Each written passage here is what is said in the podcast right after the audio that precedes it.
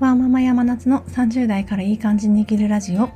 この番組では、ミノサーワーママの山夏が、保育園児3人の子育てや仕事、夫婦関係などについてお話ししています。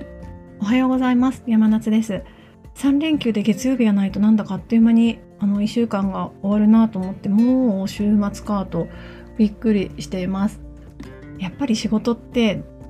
連休明けはなかなかはかどらなくてだんだん通常運転に戻ってくるといつも通りのパフォーマンスが、リズム的に出せるなと感じているので長期休みも嬉しいんですけども、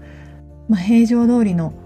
あの月から金普通に働くっていうのも自分の気持ちとかリズム的にはいいなと今回ちょっと感じています。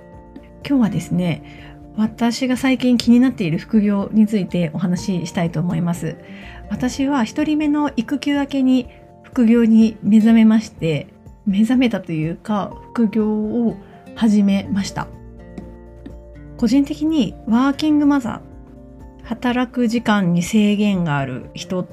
っていうのは会社員をやりながら副業をやるのってとっても相性がいいなと感じています。ちょっとこの話はまたなぜそう思うのかっていうところについてはまた別の放送でお話できたらと思ってるんですけども最近私が気になっている副業というのが民泊です。民泊ってよくなんか一時期闇民泊みたいな形でちょっと何て言うんでしょうネガティブな形でよくニュースに取り上げられていたかと思うんですけどもインバウンドが戻ってきたっていうこともあって最近は需要も増えているそうで民泊がどうやらなかなかに 儲かるらしいぞという話を聞きました。民泊ってかなり立ち上げるのは相当大変というふうに私まだ全然調べてないんですがちらっと調べた限りでは立ち上げるのが相当労力がかかるっていうふうには聞いているんですけども、まあ、立ち上げた後は基本的にはチェックインチェックアウトの繰り返しで清掃を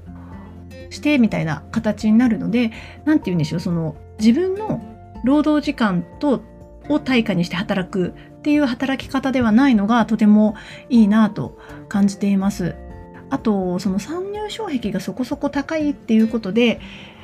勝ち目があるのではないかなと感じています。誰もがあの簡単にできてしまうものだと競争が、まあ、激化してなかなか勝ちづらい状況になってしまうと思うんですけども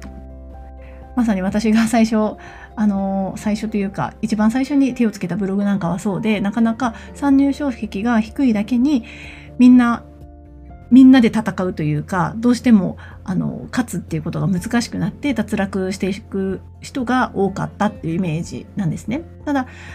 もう民泊っていうのは元手が100万単位でいるものですしそれこそ100万単位で出したとしてもそれがポシャる可能性も大いにあるっていう、まあ、一種家計になるんですよね。プラスでいろんな消防だとか保健所だとかの手続きもとっても煩雑っていうことはかなり最初は大変だしリスクもあるんですけどもやっぱりリスクがあるものっていうのはもちろん当然のことながら、まあ、投資もそうですけどリターンも高いっていうことでちょっと独身時代の貯金を切り崩して民泊まあどうなるかはわからないんですけども自分の人生経験としてやってみるのもありかなと今感じています。もし進捗があったらまたこの放送でお話できたらなと思っています。もし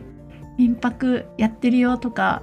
いう方がもしこの放送を聞いてたら何かリアクションいただけるととっても嬉しいです。